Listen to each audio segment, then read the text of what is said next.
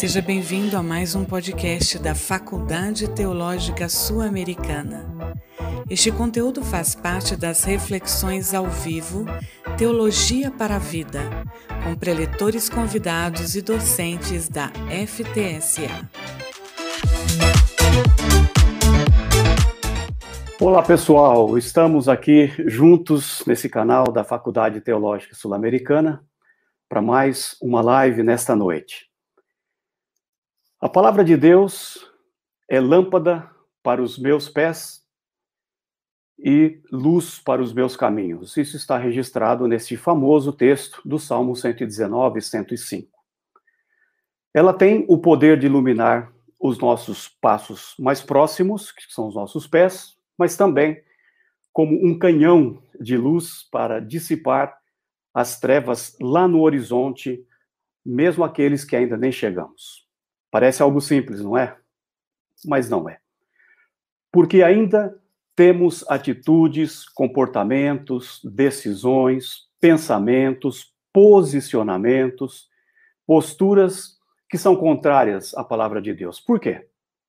Se o apóstolo João disse que os seus mandamentos, ou os mandamentos de Deus, não são penosos, por que nos custa tanto observar e guardar estes mandamentos?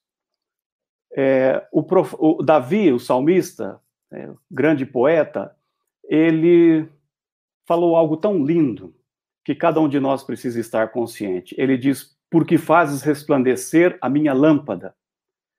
O Senhor, meu Deus, derrama luz nas minhas trevas. É isso que a palavra de Deus faz. Quando o Senhor derrama a sua palavra sobre nós e dela estamos encharcados, as nossas trevas vão se dissipando, os nossos pecados. Sim, precisamos diariamente orar. Meu Deus, derrama luz nas minhas trevas. E, finalmente, não nos esqueçamos jamais que Jesus nos deu uma missão muito clara, muito clara.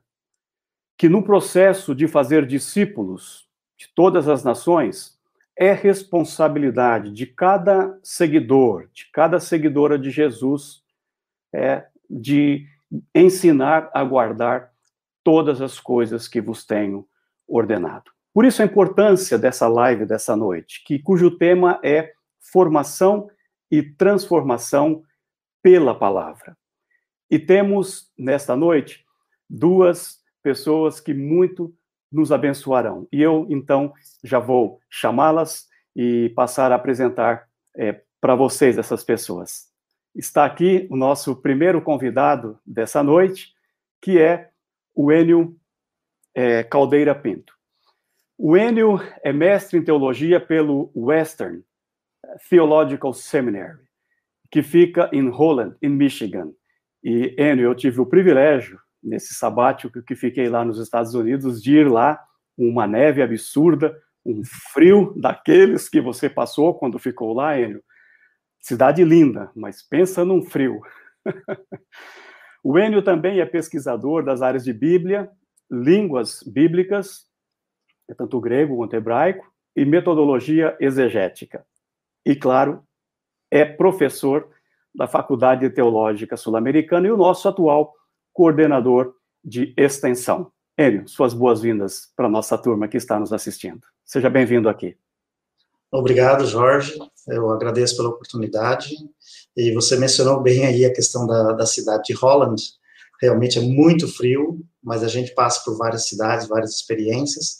E agradeço essa oportunidade de, hoje poder falar sobre a palavra de Deus como formadora e transformadora de nossas vidas. Bacana, Enio. Coisa muito boa ter você aqui. A gente está no dia a dia da faculdade, estamos num ambiente diferente, mas é sempre bom estar com você, Enio. Você é uma pessoa muito preciosa para nós. Bom, quero trazer também aqui para essa maravilhosa noite o Flávio Henrique, que aí está. O Flávio é doutor em teologia pela PUC Paraná. E também é, olha o privilégio que nós temos nessa noite, você que está participando aí, também é pesquisador na área de Bíblia, portanto, nós temos dois biblistas aqui nessa noite. Que coisa boa. O Flávio também é pastor presbiteriano e é professor da Faculdade Teológica Sul-Americana e o nosso atual diretor acadêmico. Flávio, seja bem-vindo aqui, brother. Deus abençoe aqui a sua jornada entre nós essa noite. Obrigado, Jorge. Obrigado pela oportunidade de estar aqui com vocês. Prazer ouvir o Enio. É prazer participar desse, dessa conversa com ele aqui nessa noite. Um grande amigo, um grande mestre, sem dúvida. E ainda mais para conversar sobre esse tema tão, tão oportuno, tão urgente para nós que é talvez recuperar um pouquinho essa característica da palavra de Deus como palavra formadora e transformadora. Então, estou muito contente, animado aqui com o nosso papo nessa noite. E aqui vai o nosso abraço também para todo mundo que está nos acompanhando, nossos amigos da FTSA que estão nos acompanhando nessa live também. Prazer para mim. Bacana. Bom, então, é, sem mais demora, nós vamos ficar aí com o professor Enio na sua exposição nesses próximos 30 minutos e daqui a pouco é, o Flávio e eu regressamos para ter esse momento de interação pós-fala do professor Enio. Então, daqui a pouquinho a gente se encontra. Enio, que Deus te abençoe e é um privilégio poder te ouvir agora.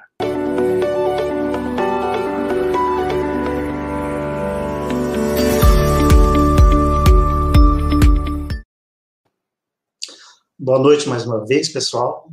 Bom, vou estar falando para vocês hoje sobre a Bíblia, a palavra de Deus, é, como formação e transformação para as nossas vidas. É, algo assim que me chama bastante atenção é que a Bíblia ela se constitui num verdadeiro projeto pedagógico para a vida de pessoas. E eu estou trazendo esse tema, é, esse título, projeto pedagógico, porque todos nós, como professores, a gente enxerga na educação muito claro a questão de formação e transformação de mentes, de comportamento, enfim, das vidas, da vida das pessoas. Nesse sentido, o que, que acontece? A Bíblia, ela, na sua formação, na sua centralidade, ela tem conteúdos que vão ser considerados o repertório educacional para transformação e formação de pessoas. É como se a gente falasse que o, a Bíblia, na sua totalidade, possui uma matriz curricular para formar vidas e transformá-las. Essa ideia não é uma ideia assim tão nova que nós estamos trazendo agora. Não, essa ideia já é muito antiga, desde, vou dizer, dos primórdios da própria confecção das escrituras, havia essa preocupação de registrar conteúdos, registrar as experiências de Deus com o seu povo e do povo com, com Deus, para que servissem de modelo para outros, para transformar outros. E nesse aspecto, como é que a gente poderia, assim, começar aqui a nossa fala é, e fazendo sentido para todos vocês que estão ouvindo?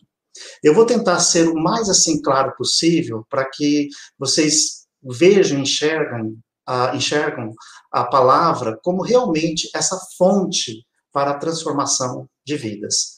É, não é somente a gente citar ou fazer referências literais a, a, a esses conteúdos, mas muito mais que isso. Então, eu vou chamar aqui, primeiramente, a atenção de que, dentro de um conceito educacional, pedagógico, é, geralmente as pessoas entram tem um período naquele ambiente e depois saem, ou seja, a entrada e a saída. Nesse sentido, o que, que se constitui? Nesse momento, nesse período em que a pessoa tem contato com esse projeto, é onde vai haver essa transformação. Nós podemos dizer que também pode haver uma formação, mas aqui eu vou estar desconstruindo e também explicando como que a gente entende esses dois processos, formação e transformação. Então, vamos pegar assim, que pessoas que não tiveram contato com a palavra de Deus estão entrando. E depois de um período, pessoas vão estar colocando esse conteúdo da palavra de Deus e é, demonstrando isso perante a sociedade. O que vai interessar para nós aqui é como que a palavra de Deus trabalha na vida da pessoa enquanto formadora e transformadora. Então, vou colocar aqui para vocês alguns conceitos. É, vamos pensar assim que o povo de Deus passou por várias experiências. E eu vou citar uma bem clara.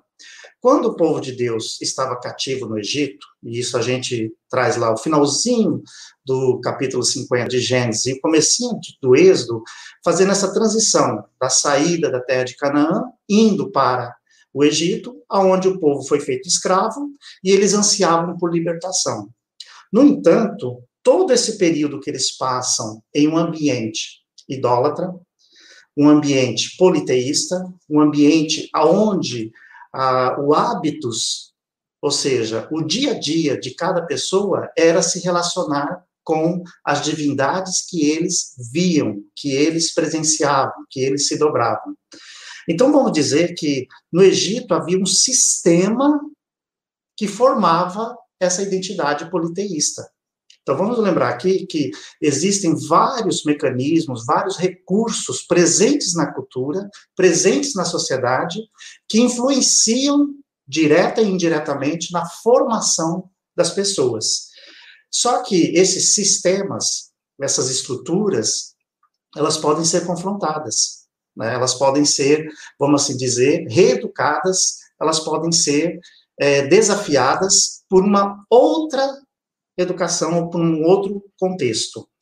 E no caso, o, a literatura bíblica nos ensina que Deus ouve o clamor desse povo e diz: Eu tenho que libertá-los porque eles estão dentro de uma estrutura que não me serve mais, ou seja, a idolatria.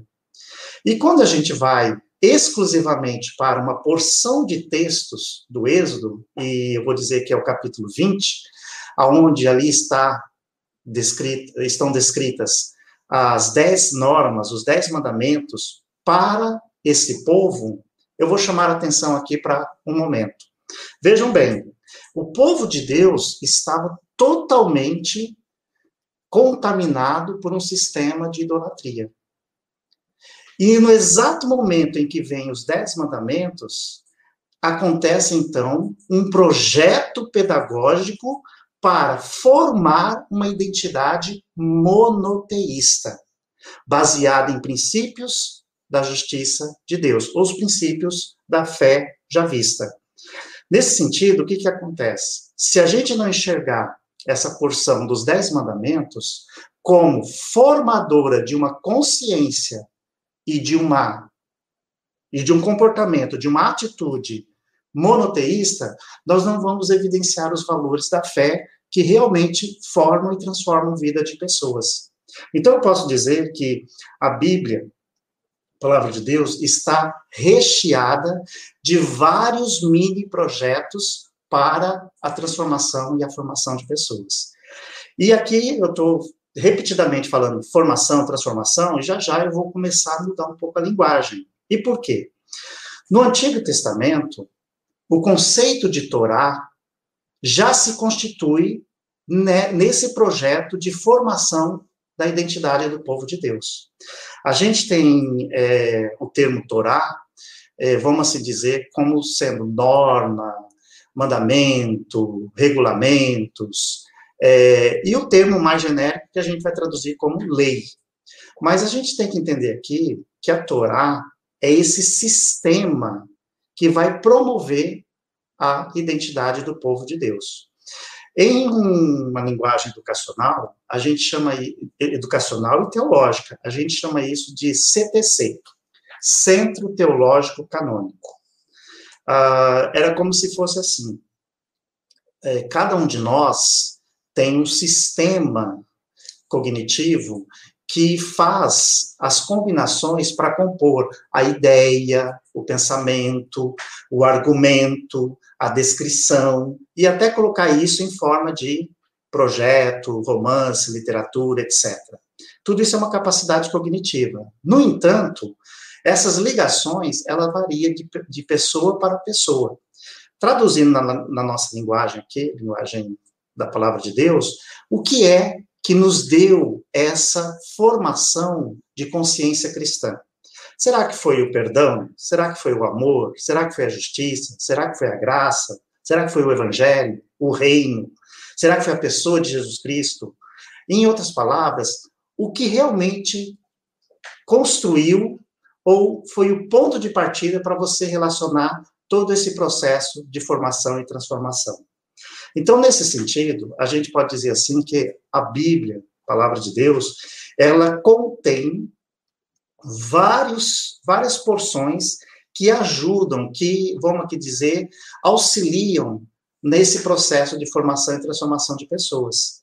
Então, uma das tarefas da igreja é promover é, esse acesso a, a esse conteúdo para que indivíduo A encontre esses argumentos, encontre esses projetos, encontre esses centros teológicos e comecem a ter transformação em suas vidas. Indivíduo B, C e assim por diante. Por isso que a educação cristã, a educação oferecida pelas igrejas, ela não pode ser assim por atacado. Ela é oferecida, mas ela vai atingir individualmente para a transformação de cada pessoa.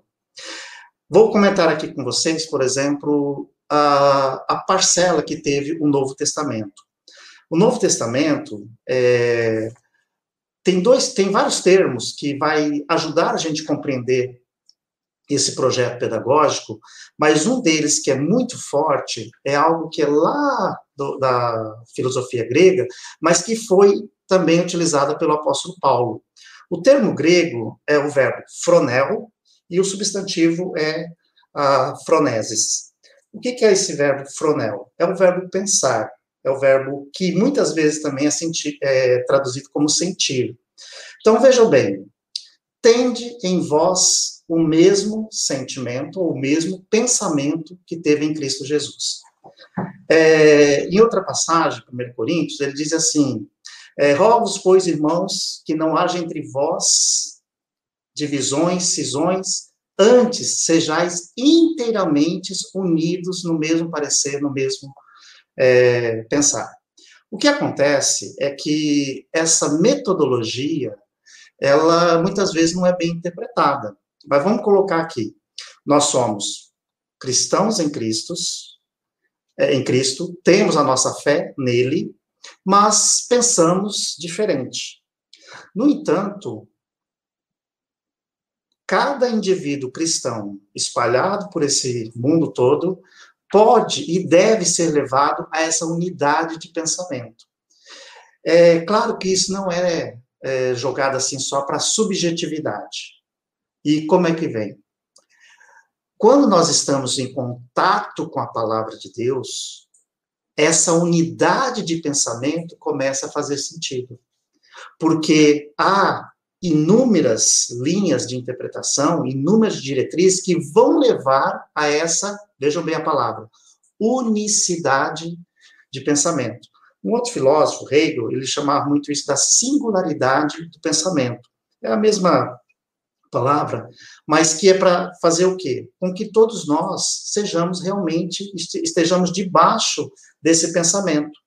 E aí vem, né, uh, muita coisa que a gente poderia dizer assim, será que motivos de cisões, divisões, é pela ausência de uma formação e de uma transformação da unidade de pensamento? Vejam bem, unidade de pensamento não quer dizer é, uniformidade e que não há diversidade. Unidade levados ao pensamento de Cristo. E uma vez ali, nós pensamos a mesma coisa. A outra é que também tem a palavra mor, morfoses, morfoses, morfe, que vem dessa palavra formação. É, no grego, nós temos uma variedade muito grande de poder falar sobre diferenças bem pequenas em relação às palavras. Mas vamos tomar aqui a palavra forma, morfê, se falando realmente de formatos. Redondo, quadrado, triângulo. Mas quando você traz isso do aspecto do comportamento humano, era como se você pudesse caracterizar o desenvolvimento pelas formas que você vai assumindo. Por exemplo, crianças, adolescentes, juvenis, jovens, adultos. Então, na verdade, nós temos várias etapas que falam dessa formação. E, obviamente, que essa formação, ou ciclo, ou estágios, como alguns educadores colocam, a palavra de Deus também contempla com essas mudanças. Né? É muito interessante que o apóstolo Paulo, lá em 1 Coríntios 13, ele diz assim que é, hoje nós vemos como obscuro, meio assim opaco, porque temos a mentalidade de menino. Mas quando chegar a essa maturidade, essa condução de, de é, servo, varão perfeito, em outras palavras, quando nós tivermos uma, uma, um crescimento, um desenvolvimento, uma apresentação formal da nossa formação, então nós podemos evidenciar esses estágios que a palavra de Deus nos transforma. É, algo que é muito é, relevante para a gente dizer é que você pode fazer, por exemplo, uma reflexão do que você era antes de ter contato com a palavra de Deus. E ao longo desses anos, como você é hoje. E é claro que, nesse aspecto, vários outros fatores contribuíram juntamente com a palavra de Deus. A própria igreja, a própria sociedade, porque nós temos valores que, vai, que vão entrar em contato com a sociedade, que por sua vez vai haver esse confronto, e nós vamos dar uma resposta é, diferente, uma resposta que venha causar essa transformação. E paralelo a essa palavra morfoses, nós temos aquela que é muito mais é, corriqueira no nosso vocabulário, que é a metamorfoses. Ou seja, essa sim, meta quer dizer além de, para além, e para além da forma, que é essa tradução que nós fazemos por transformação. Então, aqui tem dois processos muito claros para a gente falar sobre como que a palavra de Deus interage conosco. É, primeiramente, tem a ver com essa questão da formação. Como eu citei o exemplo do Antigo Testamento, vejam bem, pessoal, é, uma pessoa que a vida inteira é, se dirigiu para uma, uma região e faz as suas orações e, é, várias vezes por dia, você não espera que ao aceitar a fé em Jesus Cristo, essa pessoa deixe de fazer essas orações. Mesmo porque fazer a oração parece ser muito mais significativo do que você dizer, não precisa mais fazer oração. E por quê? Porque nós estamos falando aqui de processos, de ciclos, de estágios, em que necessariamente envolve essa mudança. Então, repentinamente, nós podemos até falar assim de algo que, que é corriqueiro, que é, vamos dizer, rápido. Muitas vezes interpretado como sendo até místico. Eu era assim e já não sou mais, em questão de segundos. Mas quando a gente fala de formação, nós estamos realmente dizendo, olha, por que, que eu não posso me dobrar perante um ídolo? Foi essa pergunta que uh, os hebreus fizeram. Mas parece que faz sentido, porque os deuses vão nos proteger. Mas há um momento em que a parada, a tomada de consciência, a reflexão começa a vir o questionamento e diz assim: mas por que, que eu tenho que me dobrar perante ídolos? E depois de um longo processo, isso começa a fazer sentido porque vem fluindo outros valores. E na linguagem bíblica, nós chamamos isso que é o efeito da fé sendo produzido na vida das pessoas. Então, nós não podemos esperar que um determinado contexto mude de hoje para a semana que vem. Por isso que a palavra de Deus vai olhar esse povo como sendo, vamos dizer aqui, o campo a ser preparado para a frutificação. Mas nós sofremos com um, vou dizer, um modismo de que as grandes transformações acontecem repetidamente. E algo que é muito valoroso para quem é educador para quem é, trabalha com a transformação de pessoas através da palavra, é que o tempo é o ingrediente pelo qual o Espírito, a igreja, o reino, Deus vai trabalhar. E nesse sentido, é, a palavra de Deus ela caminha dentro do cenário, dentro do palco do tempo, da história, para fazer as grandes transformações de vidas. Aí, pessoal, eu posso considerar aqui que dentro da, da, da pedagogia grega, eu poderia falar muito mais sobre um aspecto que é muito forte para nós, eh, estudantes de Bíblia, Novo Testamento, que é a paideia. Ah, esse termo paideia é muito estudado, né? É, Jäger, ele tem três grandes volumes para vocês se, se debruçarem aí sobre o que realmente é, se constitui como paideia. É, eu tenho que fazer aqui uma breve explicação, que é o seguinte, nossa, meu tempo já está quase indo para o beleléu. a paideia, é, a gente traduz por formação, mas ela tem vários níveis, e eu vou explicar por quê. Vejam bem que em várias culturas, quando um elemento é muito representativo, ele ganha uma, um, um número é, elevado de vocabulário. Por exemplo, neve, para nós aqui brasileiros, é neve. Mas você vai para um esquimó, tem vários nomes, porque eles conseguem identificar a intensidade, o vento e tal, em relação à neve. Assim como o elefante para a cultura indiana. No caso da palavra de Deus, paideia é um dos termos que abrange vários outros, porque vai falar desse processo de formação. De, por exemplo, você conduzir alguém para um aprendizado, pedagogia mas também está falando em relação daquele momento que sai como criança e chega a uma fase adulta.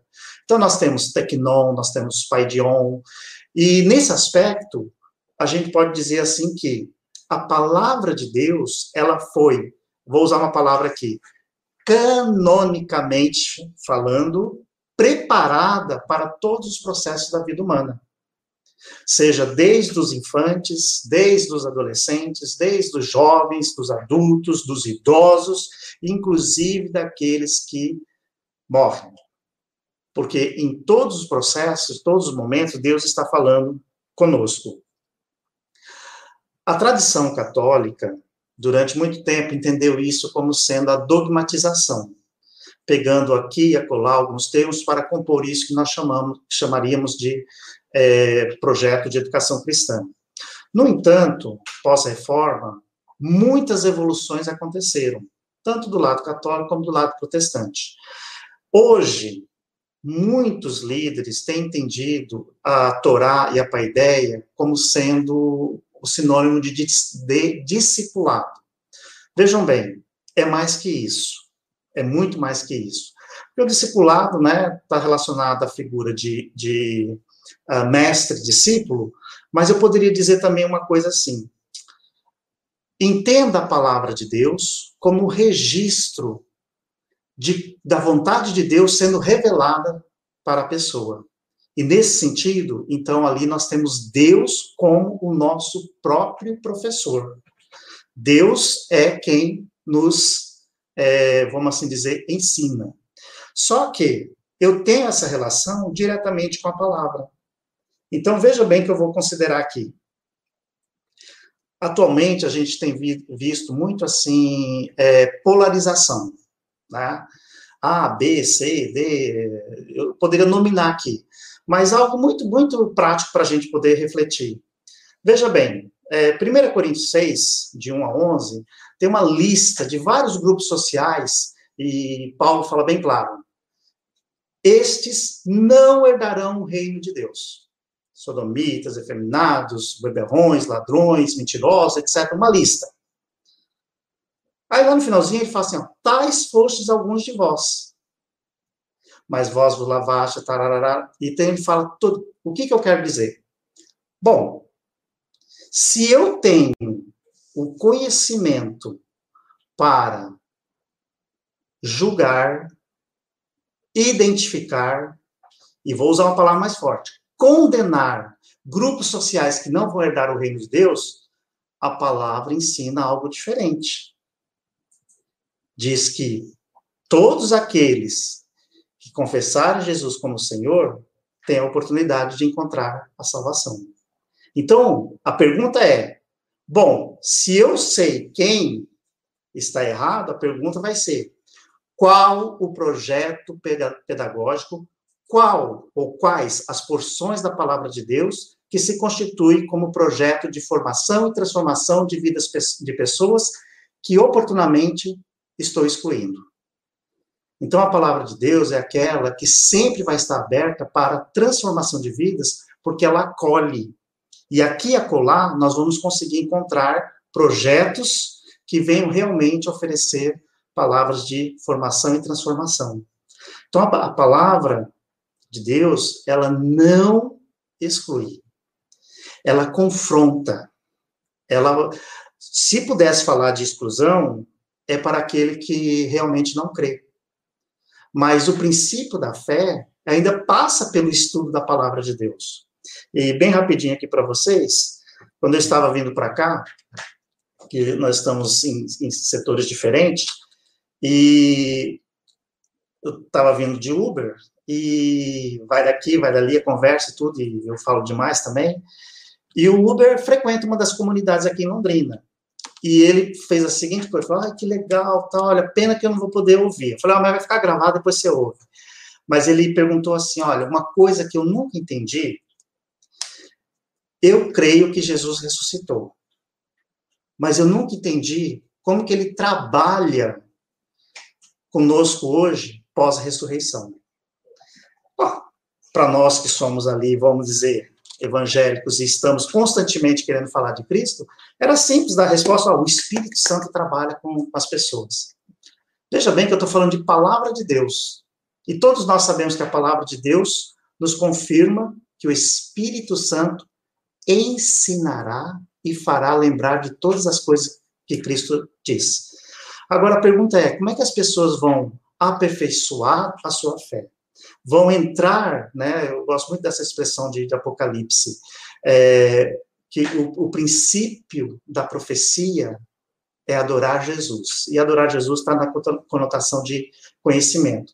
Muito simples. Como é que as pessoas vão desenvolver a sua fé em Jesus se não há projetos de transformação é, explícitos ou até mais é, adequados para a vida das pessoas? Hoje, o grande desafio das igrejas é fornecer, oferecer as variedades de processos ou de projetos para a transformação de vidas. É, nós caímos muito na, no chamado, na oferta de por atacado.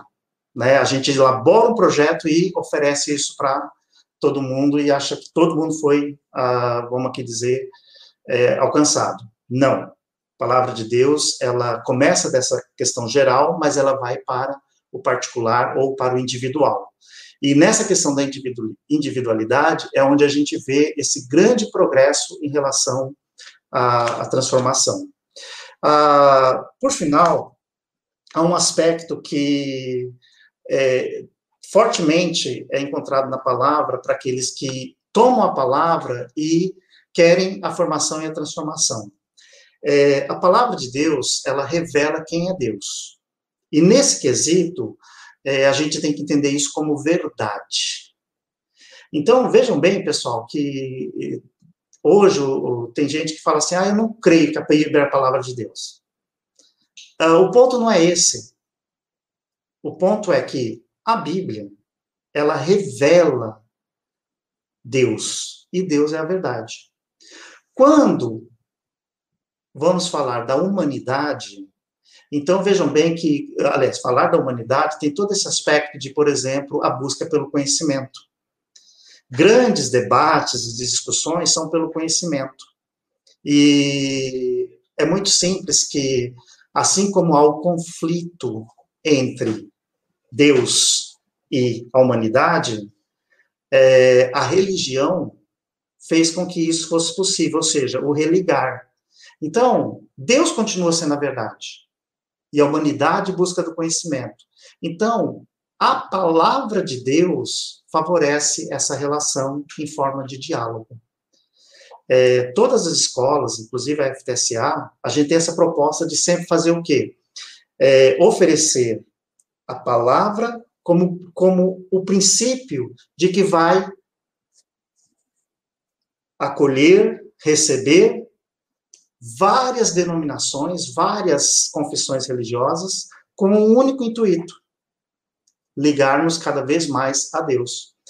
Veja bem que eu posso ter teorias, eu posso ter outras reflexões, outros livros, mas quem nos une enquanto comunidade cristã, enquanto família da fé, é a palavra de Deus. Essas não são minhas palavras, é de um grande teólogo que ele gastou quatro, é, dois grandes volumes da sua dogmática, que é o Karl Barth. Barth é chamado teólogo da palavra.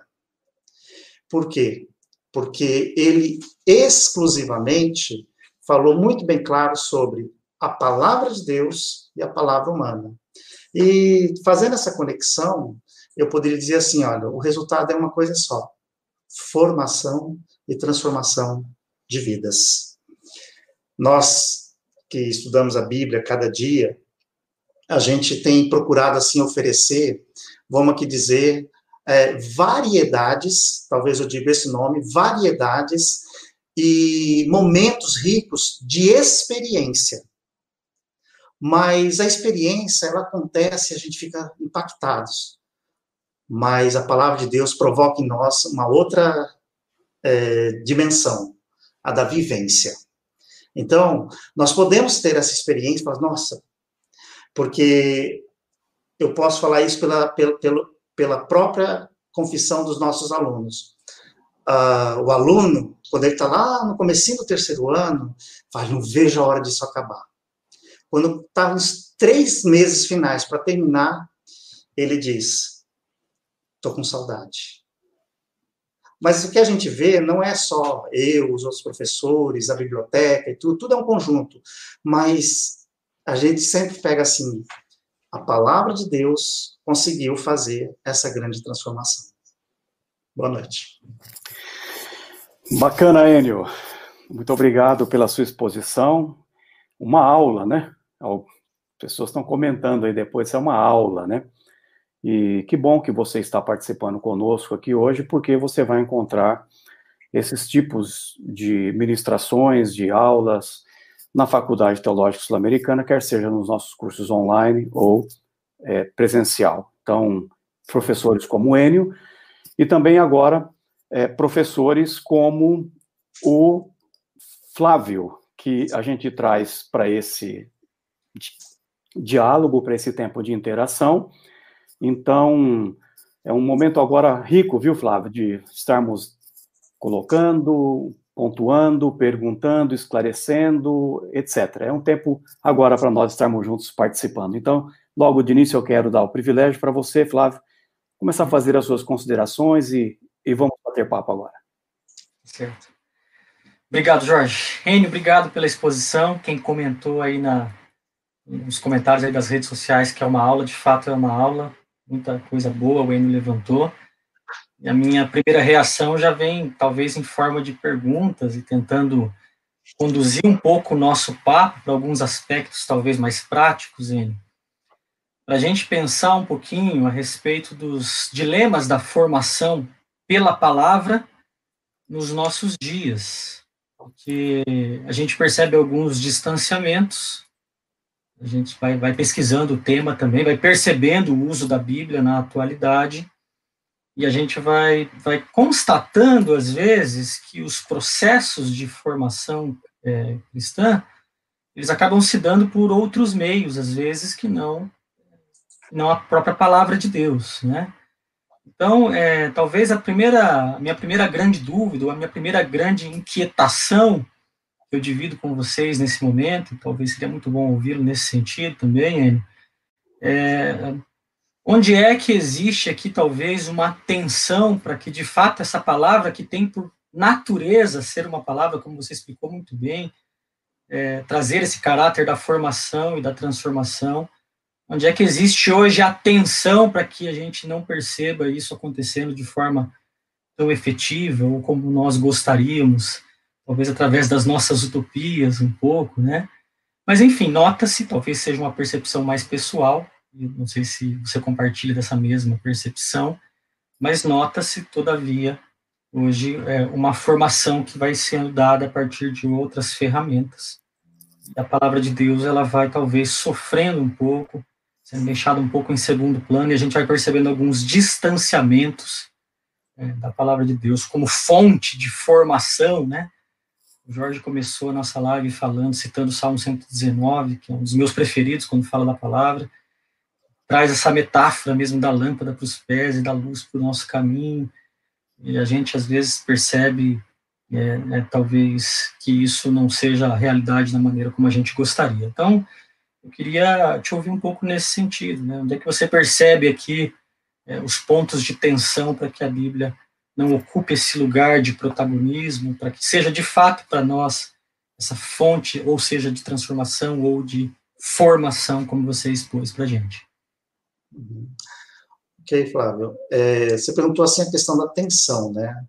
Uhum. É, algo que é muito comum no cristianismo, e vou dizer assim, do lado protestante, é que a gente, o lado protestante, ele sempre foi um estudioso da palavra de Deus. Isso a gente já vê pela história, né? É, eu vou dizer assim que os nossos reformadores, posso falar de Martim Lutero, posso falar de Calvino, é, veja bem o que eu vou dizer, eles não fizeram, veja bem a minha expressão, nada mais do que aquilo que eles, nas suas épocas, como cristão, deveria fazer, estudar a palavra de Deus. E ao fazer isso, é que eles chegaram a essas, vamos dizer, é, é, verdades que já haviam sido faladas. Né? Então, o que, que eu quero dizer assim? É, muitas vezes a gente tem que lembrar da tradição que nos mantém como cristãos, como sendo aqueles que realmente são guardiões da palavra. Uhum. Né? A gente não pode esquecer isso. Então, uhum. por mais que nós sejamos, por exemplo, uma, uma faculdade teológica, a gente tem uma biblioteca, mas em cada sala de professor, em cada instante de nossas, de nossas, eh, nossos, nossas salas, a gente tem a palavra de Deus. E isso vem da tradição do Antigo Testamento, do Novo, e também de grandes homens que fizeram isso. Então a gente não pode perder isso. Mas a, a outra é que, muitas vezes, a roupagem de quem guarda a palavra de Deus, ela vem diluída. E um líder que não tem muita consciência disso, ele, por exemplo, dá essa conotação da palavra para a liturgia, para a mensagem no culto, para as aulas de escola dominical, ou quando não muito, fala assim, ah, vai lá e faz um curso. Não, a palavra de Deus, ela, eu vou usar até o, o Bordier aqui, para falar em relação à questão do hábito, né? É, e a, a, o conjunto de, de, de, várias ações que eu tenho que, em certo sentido, revelam minha identidade. Então, um, estudioso da palavra jamais pode deixar, por exemplo, de, de ler o seu texto na sua devocional de dia, de manhã, de tarde, de noite. É, mas a gente está hoje com uma, com uma mentalidade cristã do que é, nem precisa trazer a Bíblia no, no, nos, nos, cultos. Simplesmente fazem uhum. o quê? é, projeta, a gente lê lá, e tá bom. Uhum. Não que seja contra, mas é, a gente tem que sempre fazer assim. Tem muita coisa do passado, do antigo, que não pode ser esquecido. E tem muita coisa do novo que está sendo colocado e que deveria ser abraçado com, com muita força para haver grande transformação. É, eu só posso dizer uma coisa assim: nós nos adaptamos, mas é impossível falar de formação sem o uso da palavra mais sistemática, né? dentro de, de realmente um sistema que, que faça sentido para a vida das pessoas. É isso. Flávio, eu queria, é, uhum. nesse, nessa ideia sua, até trazer, quem uhum. sabe, para você possa fazer alguns comentários dentro disso. Me parece, Flávio, que além disso que o Enio colocou, que uma das razões pelas quais parece que em determinados momentos a palavra de Deus é fraca, né, para o sujeito não fazer aquilo que está tão claro e explícito, mas a gente acaba fazendo, né? Uhum. É, o Enio citou Êxodo 20, os Dez Mandamentos, nesse projeto pedagógico de Deus. Bom, 420 anos ficaram no Egito, não tinham noção, então Deus, então, pedagogicamente vai e instrui. Contudo, o povo continua seguindo. E chegamos em Deuteronômio. Uhum. Lá, lá, em Deuteronômio, a gente tem que lembrar que o povo passou 40 anos no deserto de Cades Barneia. Uhum. Ou seja, esqueceu tudo, Flávio. esqueceu tudo. E uhum. aí tem algumas pessoas que até confundem Deuteronômio e falam assim: é a segunda lei. Não, não é a segunda lei, é a repetição da mesma. Uhum. É repetição uhum. da mesma. E um texto clássico que eu amo em Deuteronômio é o capítulo 8. E uhum. no versículo 11, ele diz assim: para mim, esse é o lema de Deuteronômio: guarda-te, não te esqueças do Senhor teu Deus, não cumprindo os seus mandamentos, os seus juízos, os seus estatutos que hoje te ordeno. Uhum. Ou seja, se eu pudesse dar um slogan para Deuteronômio, é assim: lembra-te de não esquecer. lembra-te de não esquecer. São da lei. É, eu acho, Flávio, e aí te dou a oportunidade para você comentar e tal. Uhum. É, eu acho que uma das razões do porquê nós erramos é porque a gente se esquece. A nossa uhum. memória parece que não está sendo mais ativada pela palavra de Deus, está sendo ativada pelas mídias, pelos, né, pelas é, Facebook, Instagram, seja um uhum. monte de uhum. outras coisas, mas essa ativação da memória para não esquecer, me parece que esse é um dos elementos que está contribuindo uhum. para o enfraquecimento da palavra em nós, para que possamos ser transformados. O que, que você acha? Tem sentido? Você que é um pastor, inclusive, uma comunidade, então você pode, uhum. você tem o que dizer também sobre essas uhum. coisas. Eu acho, Jorge, que nesse caso é, a gente precisa lembrar da função da liturgia. O Wayne até tocou no assunto da liturgia também na, na fala dele, né? Porque a liturgia, entre outras coisas, ela tem esse papel de memória. Né? Se a gente uhum. da, da, da liturgia enquanto conceito fundamental, a liturgia é, serve também para essa função, de ser um exercício de memória a respeito de quem é Deus, a respeito da nossa confissão de fé, a respeito da nossa vida, da nossa trajetória. E, e a gente percebe é, exatamente a, esse distanciamento da palavra dos nossos espaços litúrgicos. É, desde questões mais elementares, por exemplo. A gente pode levantar aqui uma discussão que é eterna, que é o problema, por exemplo, da palavra de Deus cantada, ou do que é que a gente canta nas nossas liturgias, uhum. as relações de proximidade entre aquilo que a gente canta nas nossas liturgias com essa palavra revelada. Então, eu, eu noto uma certa, o tema que eu usei aqui na pergunta para o Enio, né, eu noto uma certa atenção, começando pelas coisas que a gente canta. Depois, o próprio uso da palavra nos nossos, nos nossos atos litúrgicos, né, é, nós, a gente vem aí de uma tradição, Enio falou bem também dessa questão da tradição, onde a gente entendia que essa coisa da leitura comunitária não era apenas um exercício é, ritualista, né, um exercício mecânico, né, existia uma função da palavra naquele momento litúrgico, e entre outras coisas era exatamente o resgate dessa memória, né, é, nesse espaço coletivo, essa palavra sendo dividida, né, sendo partilhada para que cumprisse, então, aquilo que lhe é próprio.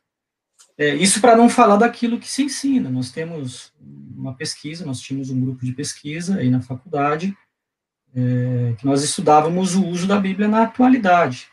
Nós, nós é, a, é, as variáveis desse grupo de pesquisa passavam também por aquilo que se ensina nos púlpitos.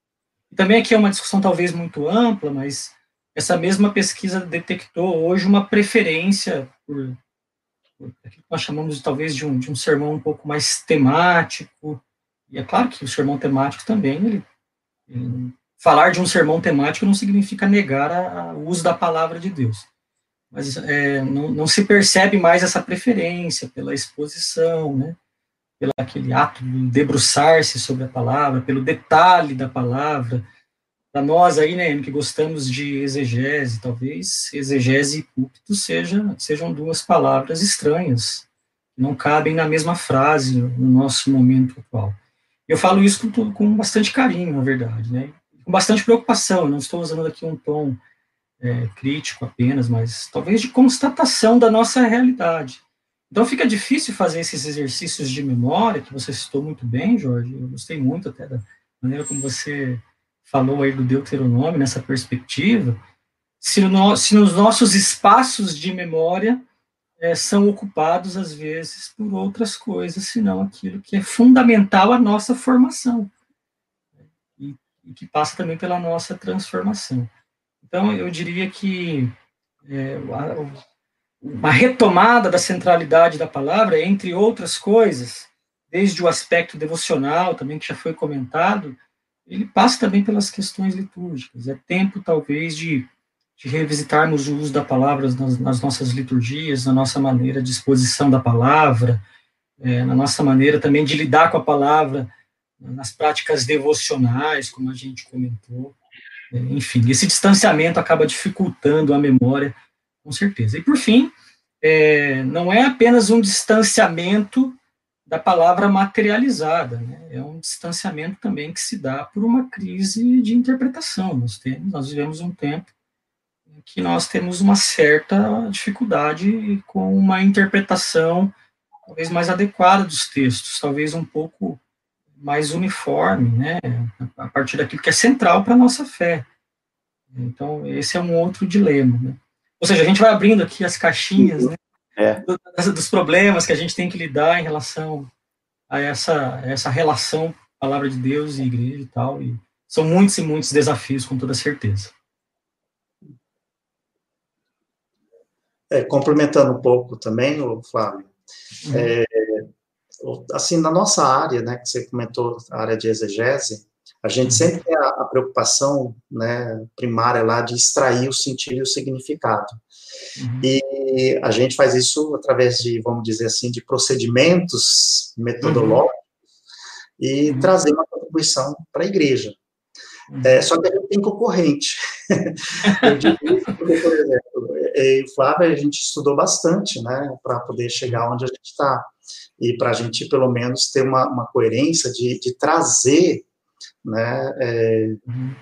vamos aqui dizer, produto de qualidade para os nossos irmãos e irmãs nas igrejas. Uhum. Mas a nossa concorrência vem daqueles que é, não dão crédito para esse tipo de trabalho, mas tem uma interpretação assim muito rápida que pode ser até apreciada por alguns, e algumas comunidades têm isso, né, e, faz uma interpretação, ah, vamos aqui dizer, até bem carismática, né, tem a revelação, mas que a curto prazo pode ser uma resposta, mas a longo prazo, é, a própria palavra de Deus acaba caindo em, em, em descredibilidade, porque uhum. depois de, de, de, de, vamos assim dizer, produtos é, formalizados de um texto, eles não se mantêm em confronto com outros que vão surgindo na vida das pessoas. Aí a gente fala muito bem claro. É, a palavra de Deus começa um processo de formação e transformação na vida de, de pessoas.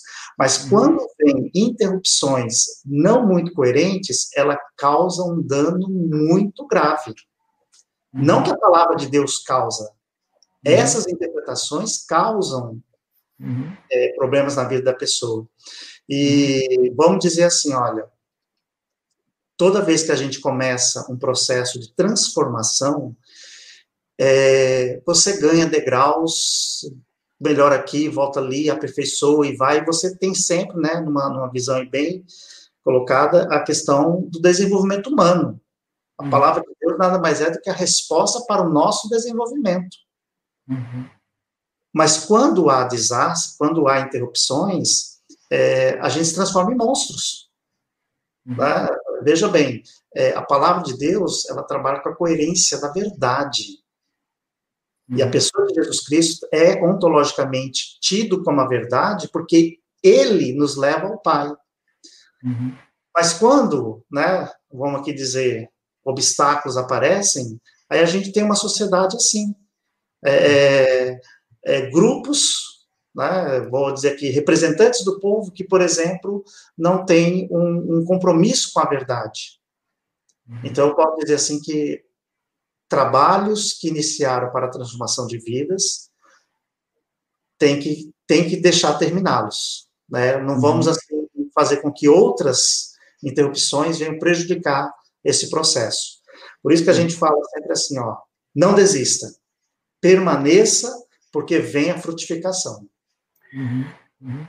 Vocês tocaram os dois um, um, é, em um ponto comum e eu queria que vocês explorassem, se fosse possível. Uhum.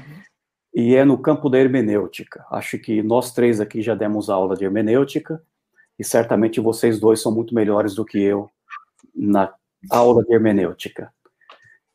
É, a reforma protestante né, trouxe um, um, um grande fundamento, que é o sola scriptura, né? somente as escrituras, ou só a escritura, que é a nossa base. E daí vem o lema que praticamente é inquestionável no Brasil, por, né, por ter uma tradição até mesmo mais conservadora, etc., que é que a Bíblia é a regra de fé e prática. É isso? A gente ensina isso na igreja, ensina para as pessoas e tudo mais. Mas eu acho que essa não é a grande crise do Brasil, ou do brasileiro. É, ele não tem muito, não coloca muito em dúvida isso como em outros lugares, Europa, Estados Unidos, etc. O problema é quando a minha interpretação é a regra de fé e prática. Esse é que eu vejo, Flávio e Enio, que é uma, um dos grandes desafios para nós no Brasil. Não é chegar à conclusão se a Bíblia é ou não é a regra de fé e prática. É, isso uhum. acho é uma coisa mais ou menos tranquila.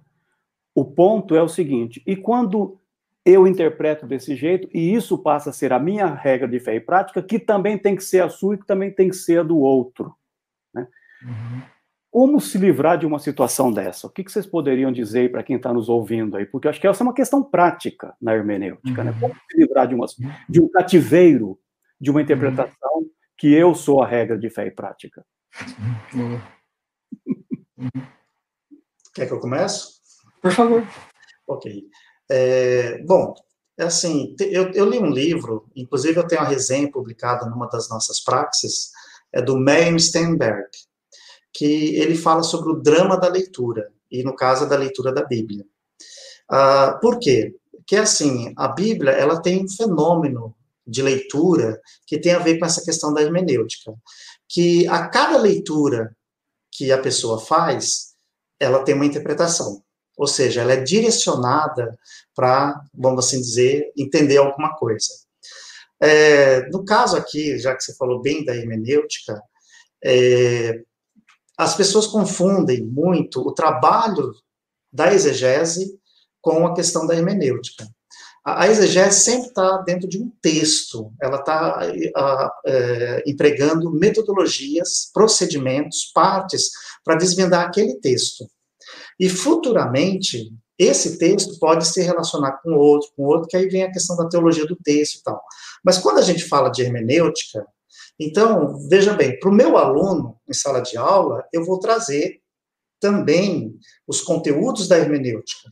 Mas falando abertamente aqui para a live, olha só, um princípio que é bem, bem, vamos aqui dizer, hermenêutico. A, a Bíblia, a palavra de Deus, é para a valorização e a emancipação da vida. Então, a gente pega essa linha interpretativa e vem aplicando. E mesmo que o texto ali seja bem claro, por exemplo, vou trazer uma situação aqui que é o que a hermenêutica nos faz, né? É, o espírito é vida, soprou-lhe neles o espírito da vida e passaram a ser alma vivente.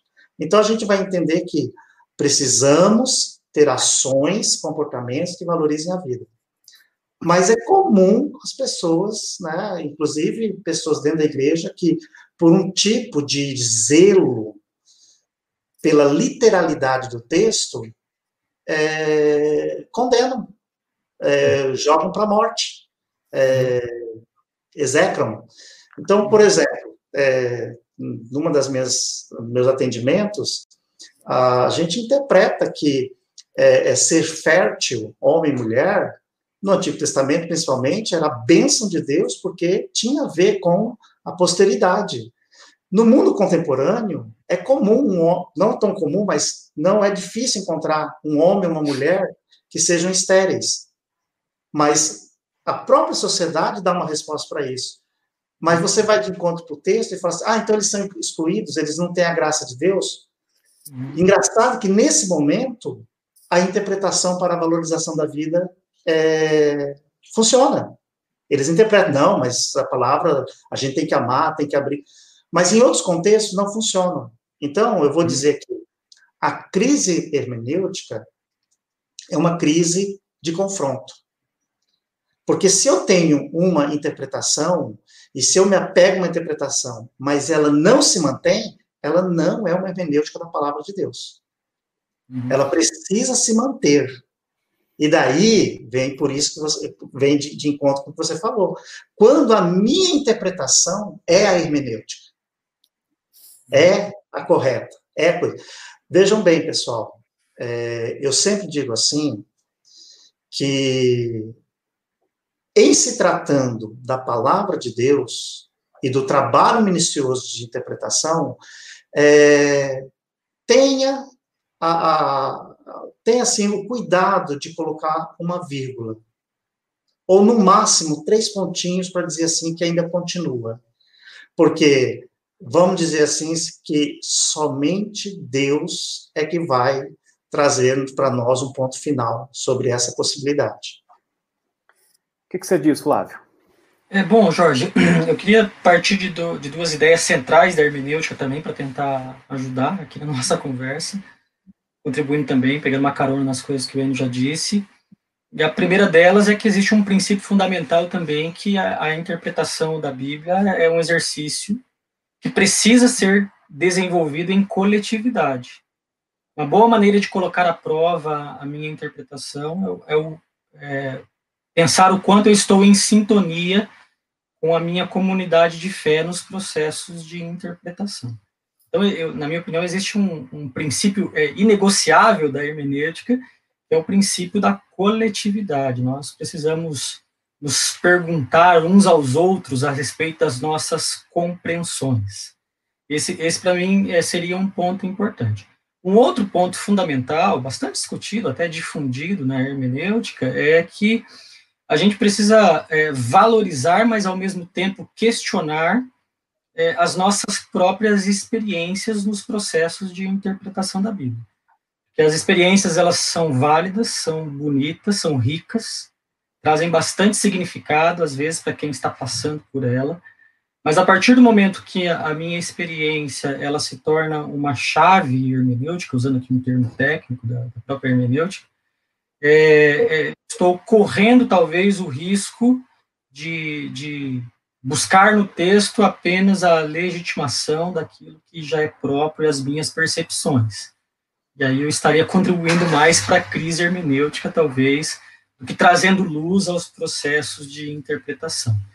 Mas, é, em linhas gerais, eu diria que uma das maneiras a gente tentar lidar com isso é, é lembrando um pouco desses princípios, é, e outros que existem também que nos ajudam a confrontar. Eu lembro, por exemplo, é, de autores como Jonathan Edwards, por exemplo, ele tem uma frase interessante sobre hermenêutica que ele diz que a gente precisaria aprender é, ler a Bíblia contra a gente mesmo. Então, talvez a gente aprenda a quebrar um pouquinho essa prepotência hermenêutica, como também a gente aprende a, a, a se enxergar no processo de interpretação é, questionando, quem sabe, as nossas próprias posturas, as nossas possibilidades de interpretação e coisas do tipo. E o outro é o famoso filósofo também, Kierkegaard, que ele dizia que a gente precisa também, quando está diante de um texto bíblico, é, é como estar diante de um espelho. Quando a gente está diante do espelho, ninguém fica é, apreciando a moldura. Você está diante do espelho, você não fica olhando para as molduras do espelho, você fica olhando, às vezes, para aquele que está de frente com o espelho, que a palavra de Deus tem essa função de ser espelho, que em algum momento revela também as minhas próprias mazelas, a minha própria condição enquanto ser humano, e que isso, pela natureza da palavra de Deus, deveria me levar sempre a uma postura de humildade e jamais a uma postura de achar que eu sou o detentor da, da sou detentor da, da interpretação correta e coisas do tipo. E aí eu pego também um gancho com uma coisa que o Enio falou lá na palestra, ele, nos nossos primeiros 30 minutos. É, a gente precisa aprender também a, a, a, dar conta e entender que a pessoa de Deus é aquilo que nos revela a verdade. A gente entende assim, e isso se torna para nós um princípio indiscutível. Mas a gente precisa, às vezes, aprender a relativizar não a pessoa de Deus que se configura como esse ser que, que é aquele que revela a verdade, mas às vezes relativizar a nossa compreensão de Deus, que é limitada, e precisa das reticências aí que o N falou o tempo inteiro, para que a gente, de alguma forma, também não aprisione a Deus nas nossas, nas nossas maneiras limitadas de enxergá-lo e de enxergar a palavra de Deus. Né? Então, essas são é, são algumas características, Jorge, que eu pelo menos tento usar aqui no meu cotidiano, que me ajudam, às vezes, a manter os pés no chão diante da, da interpretação bíblica e desse perigo que você citou também aí.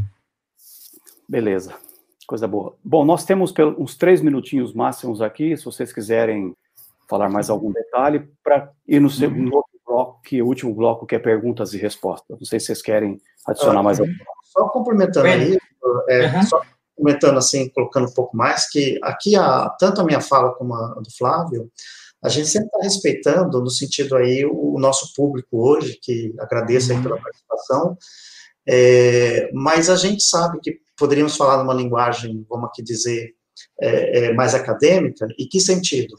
É, por exemplo, falar da hermenêutica, que nós precisamos superar a questão histórica, porque há uma deficiência muito grande em relação a, aos acontecimentos históricos que vão permear também essa interpretação, assim como a teológica, mas uma grande deficiência que o nosso público tem e que a gente tem que superar isso é a questão literária. E por quê? É, é, olha, se o texto é uma parábola, vamos interpretar segundo os parâmetros da parábola. Mas uhum. é muito comum, né, a gente vê por aí alegorias e, e, e, enfim, né, assim que chega a outros, vamos dizer, valores que não essencialmente esse texto literário. Então, uhum. a gente tem sim algumas superações a, a conquistar em relação à hermenêutica, mas eu tenho certeza de uma coisa: nós estamos no caminho certo. Isso é que é. Uhum, uhum. Bacana. Então, nós é, vamos para o próximo momento nosso, que é de perguntas e respostas. E aí é a oportunidade também do nosso público, especialmente interagir com vocês dois. E eu sempre coloco isso e quero colocar novamente, porque, infelizmente, a gente não tem tempo para colocar todas as perguntas. E, e se porventura a sua pergunta é, não for colocada aqui, por favor, não fique chateado ou chateada, não é uma questão de predileção, coisa do tipo, é simplesmente uma questão de tempo mesmo, tá bom? Então, uhum. é, e, os, e, tanto o Flávio quanto o Enio estão à disposição depois, se vocês quiserem dialogar com eles e escrever e etc. Eu tenho certeza que eles farão isso com alegria, tá bom? Então, uhum. vamos para o nosso tempo de perguntas e respostas e, e a gente vai então começar esse próximo momento.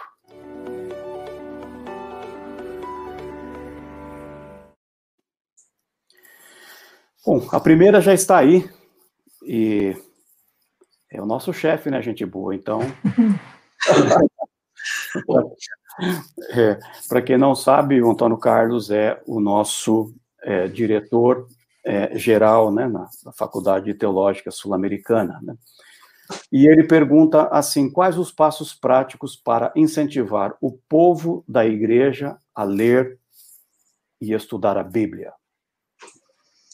Eu acho que eu falo demais, mas, Flávio, eu vou fazer questão de responder essa. Por favor, por favor. Mas eu vou falar assim, olha, pessoal, nós temos uma especialização em interpretação e comunicação da Bíblia e tem uma disciplina exclusiva que é sobre a leitura da Bíblia. E por quê? É, mas respondendo aí a pergunta do, do, do Antônio Carlos, né, quais os passos práticos? Olha, é comum hoje todas as igrejas terem um programa de leitura para suas comunidades. Nem que seja aquela Bíblia em um ano, né, que você vai pintando os quadradinhos, e enfim. Mas hoje o que a gente se questiona é como você faz a verificação dessa leitura no sentido de ver o efeito dela produzido na vida das pessoas. Né? Então, assim, primeiro, leitura, o ato de ler, a importância do ato de ler. Então, talvez né, os, os líderes deveriam, é, vamos assim dizer, aumentar mais as porções de leitura nesses projetos diluídos, desde a leitura em um ano, desde as liturgias, desde os estudos bíblicos, e até criar um sistema de, de verificação dessa leitura. A outra, que você pode ser muito criativo, né? Eu sou de uma época, não tão muito assim, mas uma época de que as gincanas bíblicas eram muito bem-vindas, porque forçava você a estudar o texto, porque lá na, no, no, acampamento, no, no retiro, enfim, é, ia ter. Estou com saudades desse tempo. Né? Hoje responderia diferente. mas a gente perdeu muito disso. Então, tem essa, essa. Mas a outra é que hoje nós temos muita tecnologia. Então, olha, desde um simples aplicativo de, de WhatsApp mesmo, é, teve uma aluna nossa nesse programa que desenvolveu assim porções de leitura, manda para o grupo e a pessoa tem que né, ler e dar o joinha. Aí ou fazer alguma pergunta para que ela respondesse, sabendo que, que leu. Então, coisa muito rápida e verificando. Então, assim, existe. Né? Uh, mas eu diria assim que é função do líder, da líder da igreja, ver como que a leitura da palavra, como que o uso da palavra está sendo feito na sua comunidade e começar a fazer uso prático disso. E no trabalho pastoral, seja de um aconselhamento, de um atendimento, de um acolhimento, até mesmo de, de reuniões de fortalecimento de vínculos, é, por mais que seja o tema a ser tratado, olha, nós vamos gastar aqui cinco minutos para uma leitura e vamos ver se a palavra de Deus fala alguma coisa para a gente nesse sentido. E se não for, direcione a palavra de Deus para aquela situação. É, se não, faço convite aqui. Todos estão convidados a se inscreverem no nosso bacharel em teologia, vem para a faculdade, e aí a gente vai ter Bíblia, porque toda disciplina tem Bíblia para ler. Boa, Enio. É, boa pergunta também, né, do Antônio Carlos. Parece uma pergunta tão simples, mas tão complexa ao mesmo tempo pela dificuldade. Bom, a gente começa com um problema cultural, e talvez o Enio possa falar sobre isso com muito mais propriedade do que eu, que é uma crise, é, a crise da leitura. Nós temos um problema no nosso país que é, que é a crise do hábito da leitura. Não se lê muita coisa, desde, a, desde as formações básicas, né? Se lê muito pouco. E aí, quando a gente vai para os ambientes de fé, para os ambientes religiosos, nós, na verdade, estamos reproduzindo um pouco daquilo que se tornou cultural para nós que é esse distanciamento desse hábito magnífico que é o hábito da leitura, que trabalha em função do nosso tema de hoje, né? A leitura é, já, é, já, é, um hábito de formação e de transformação, né? E, e, fora isso, eu queria tentar responder, talvez, Jorge, se você me permite, em forma de apelo. Eu sei que tem muitos líderes e pastores nos assistindo, então eu quero usar aqui um termo do Paulo, do apóstolo, que é o rogo-vos, ou seja, ele está implorando com toda a força do ser dele para que a gente talvez volte com os nossos programas de estudos bíblicos, a escola bíblica, que também é algo que a gente foi deixando de lado, e por uma série de razões, talvez, não, não vale talvez aqui a discussão sobre os motivos, mas nós precisamos resgatar isso que é tão próprio da nossa tradição e que, de alguma forma, supria um pouco dessa lacuna. Agora, é claro, quando eu penso em estudos bíblicos, escola bíblica, esses espaços que nos ajudam, talvez, nesse incentivo do povo para ler para estudar, a minha expectativa sempre é que a gente crie com esses espaços, talvez, possibilidade de autonomia.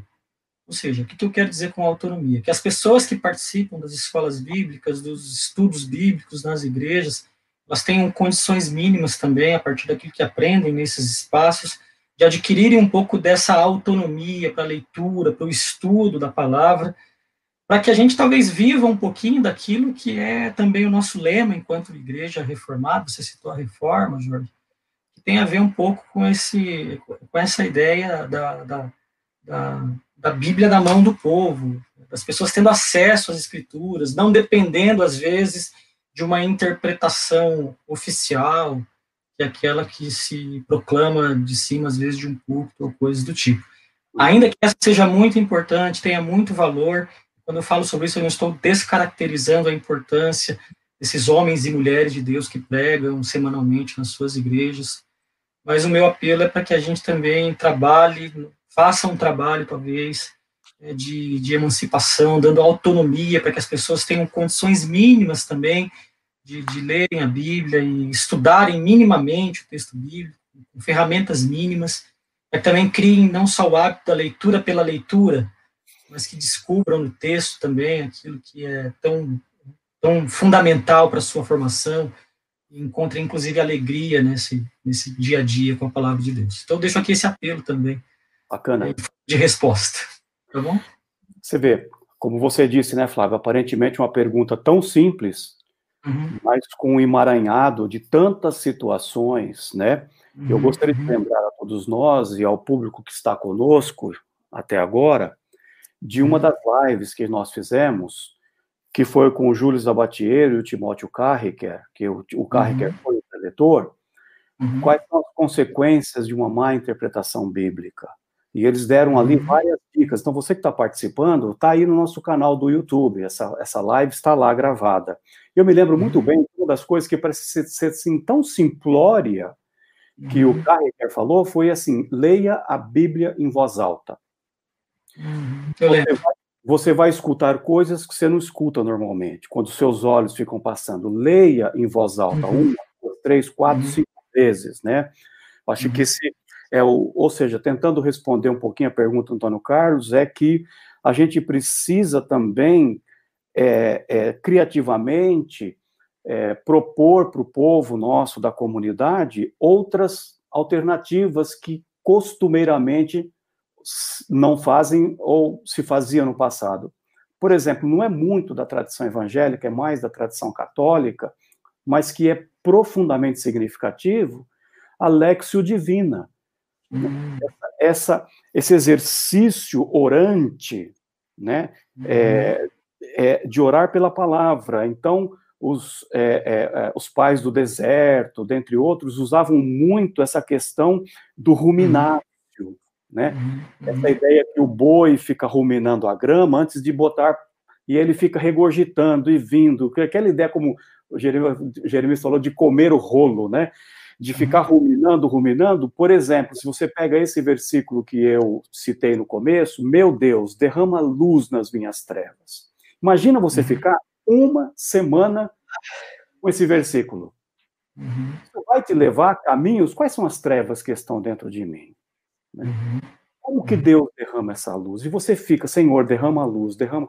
Então também é, é, são alguns exercícios práticos do dia a dia que a gente pode estar incentivando o nosso povo a estar fazendo. Né? Bacana. Vamos ver qual é a próxima pergunta que a gente tem aí para nós. É o Mauro, né? Tá aí é, Teixeira, qual a importância de um projeto de estudo, leitura e interpretação dos textos bíblicos na igreja de hoje? Acho que mais ou menos nessa pergunta que o Antônio Carlos fez. Se vocês querem aí brevemente, talvez é, colocar mais uma opção que a gente não comentou até agora. Por favor, é, eu já vou já na pergunta mesmo. Qual a importância? Veja bem, é, seria impossível falar de um progresso de uma igreja, de um desenvolvimento de igreja, de comunidade, se não houver um projeto de leitura, de interpretação, de estudo da palavra. Esse é ponto básico. Então, a importância é, você pode colocar aí 100%. E por quê? Porque esse projeto, necessariamente, ele está ligado com a transformação e, e formação de pessoas, o alcance que esse projeto vai ter com as pessoas. Né? É, eu até diria assim, que hoje as igrejas, é, numa linguagem que a gente traduz do, do inglês, os programas das igrejas é, estão versatilizado na, na, definição dos ministérios. Mas se a gente voltar um pouquinho mais lá antigo, né, o ministério da palavra. Então, e, e o ministério da palavra não significa necessariamente o sermão, a mensagem no culto. Né? O ministério da palavra ele está muito mais amplo, mais áreas e outras facetas do projeto da igreja. É, eu até diria assim que um projeto que a gente chama estratégico de uma igreja, a, a palavra de Deus é o ponto inicial, é o primeiro que tem que constar lá. E para falar de formação de pessoas e transformação, esse projeto é de, de importância muito grandiosa. Muito bem, fico com as palavras do Enio, Jorge. Obrigado. Maravilha. Bom, vamos ver aí. A próxima está aqui o Henrique Nilo Silva. a exegese a exegese. É, entre exegese, e aí talvez vocês possam, para quem está participando, não sabe o que, que é exegese, de maneira rápida. É, esse, esse, exegese, né? E eles são assim, na verdade, são um trocadilho que se faz de palavras, né? É, tudo que a gente fala sobre exeger, né, aí depois muda um pouquinho, é, tem a ver com essa assim, retirar de, tirar de, extrair. Né? Então, por exemplo, uma exerese, é, quando você tem algum problema no corpo e você tem que extrair, seja um nódulo, seja, enfim. Então, uma exerese. No uhum. caso do texto, é a exegese, ou seja, extrair o sentido e o significado do texto. Já o outro termo, até a gente brinca assim, que é aquele assim, olha, você sai do texto é, e vai para outro texto ou para outra situação em outra coisa. Você usou aquele texto como pretexto porque você não vai falar dele, você não vai trazer o seu significado. Então, é, a gente só usa a conotação da preposição para dizer assim, ó, para o texto. Né? Só dizer assim, olha, eu, eu vou ler aqui a palavra de Deus. Aí, primeira palavra que vem, não tem nada a ver com o que o texto você acabou de ler. Então, você uhum. praticamente saiu do texto. Uhum. nesse para o texto, que o Ana acabou de citar também, eu acho que seria o, o ponto alto do, do termo exegese, né? Talvez é a gente pensar as nossas posturas diante de também, né? Pensar a exegese como uma forma de, de, de conduta ou de comportamento que é anterior à exegese. Esse termo é usado também por alguns autores que usam é, a exegese, exegese nesse sentido. É, e só vou alertar aqui também, dele. desculpa, Flávio, é, mas vou alertar nessa pergunta, que é assim, ó, é, vou falar, estou falando agora com os alunos de teologia. Não se deve confundir o trabalho da exegese com a homilética, ou com o, vamos aqui dizer, o sermão. E por quê? Porque, embora eles estão relacionados, mas eles são coisas diferentes. E quando a gente diz isso, é o seguinte: você não prega a exegese, você prega uhum. o produto da exegese, você, você uhum. prega, o, o, vamos aqui dizer, os resultados que você obteve de cada processo. Uhum. Aí você vai lá pra, para o que a gente vai chamar de mensagem, ou você até pode chegar numa teologia do texto e fazer dali uma grande mensagem.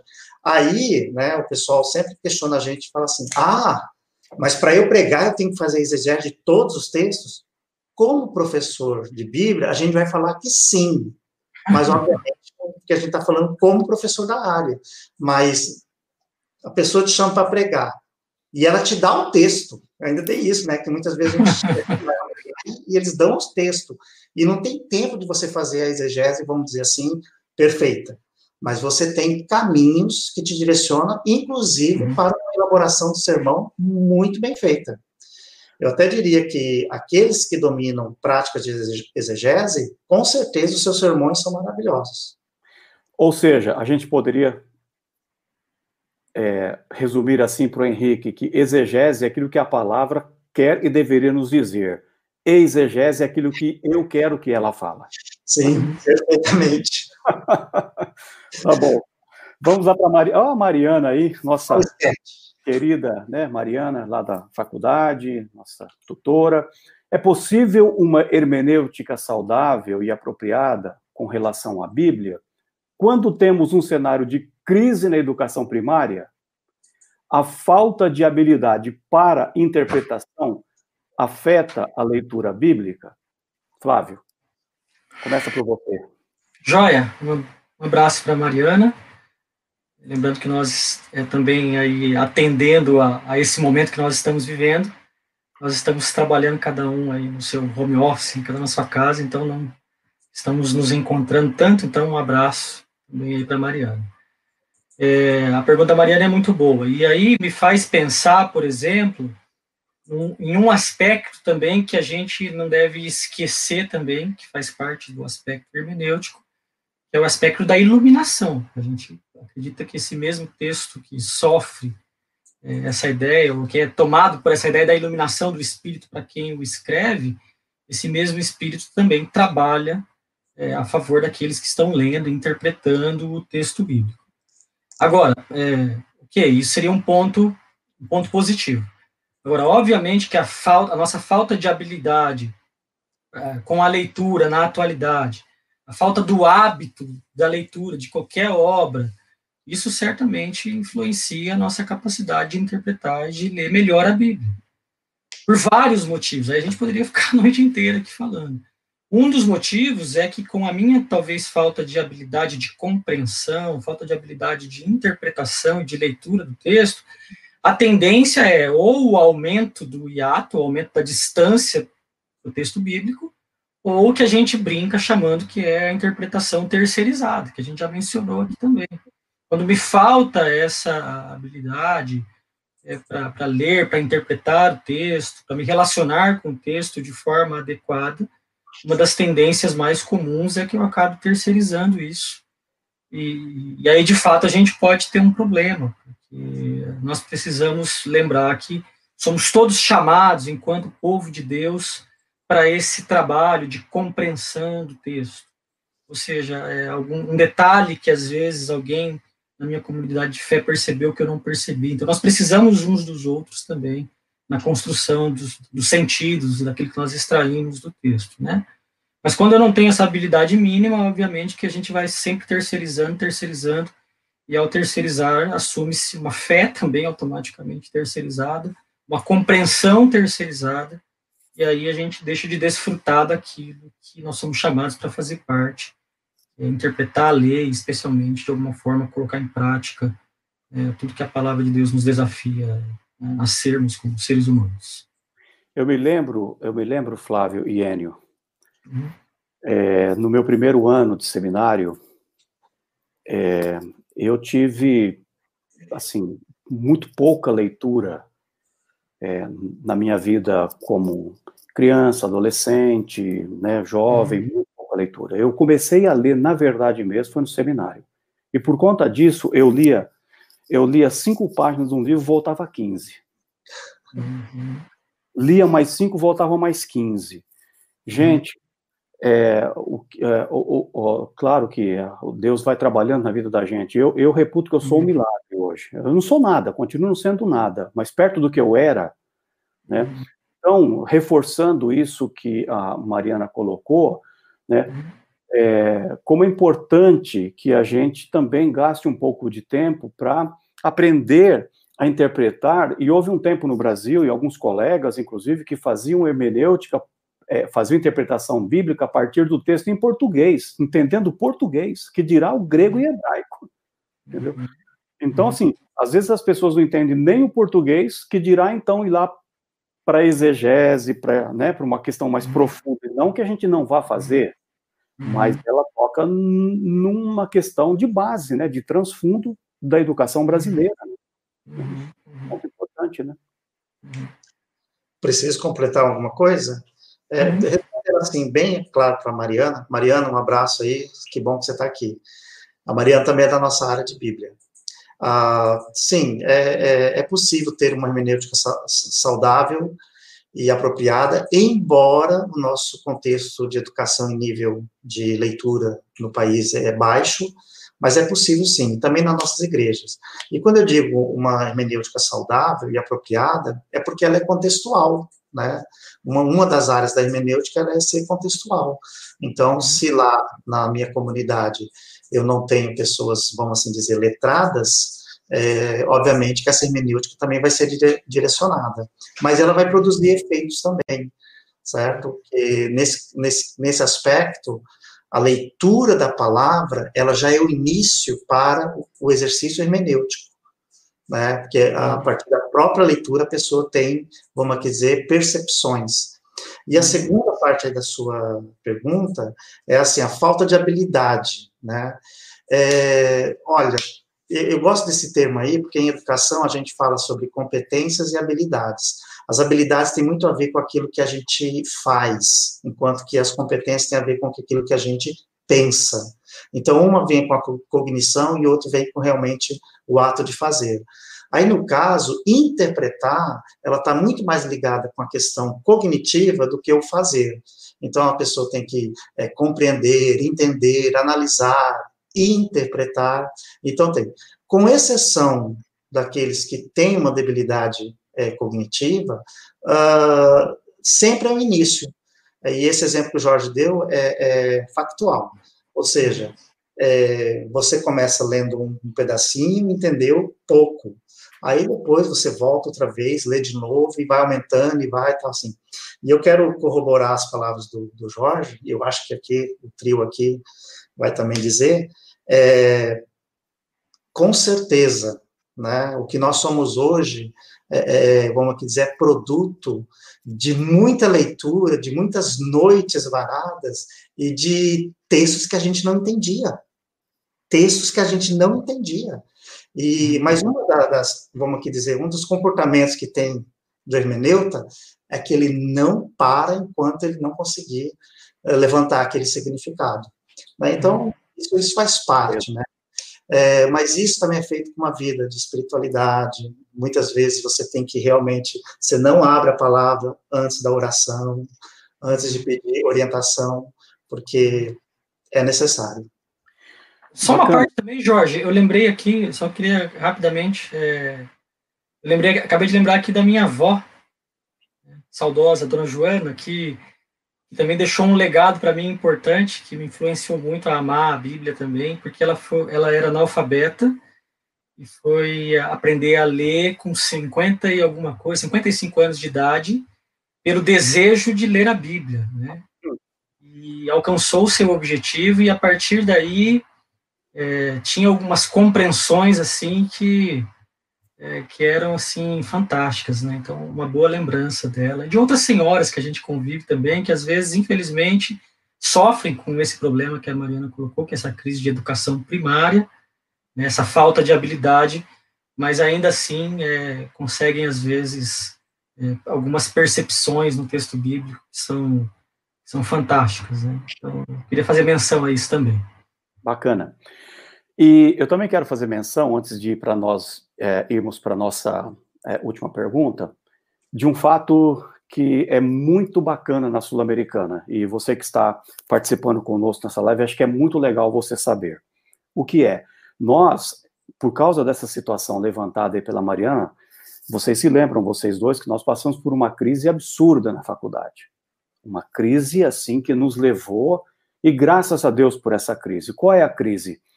é, é, de receber né, pessoas para o ensino superior e que tinham essa dificuldade de interpretação, de leitura do texto, de compreensão e tudo mais. Como fruto disso, o Enio citou até uma palavra, uma expressão aí da, do ponto de vista de Deus, né, do projeto pedagógico de Deus, nós forjamos um projeto pedagógico na Faculdade Teológica Sul-Americana, que vocês se lembram muito bem, que no primeiro semestre nós avaliamos o quê? a, a, a interpretação do texto. Uhum. As avaliações não são outras senão entrar em contato com esse texto e aprender a interpretar esse texto, seja bíblico ou seja de um autor de, de, um, de um texto teológico. Então, uhum. então nós nem pedimos apresentação de seminário, é, interação crítica, etc., justamente por causa desse ponto. No primeiro semestre, nós só avaliamos interpretação e compreensão da leitura de texto. Olha que interessante, né? Uhum. Essa crise nos levou a ser proativo. Então, o que, que você uhum. vai fazer? Tem que fazer alguma uhum. coisa.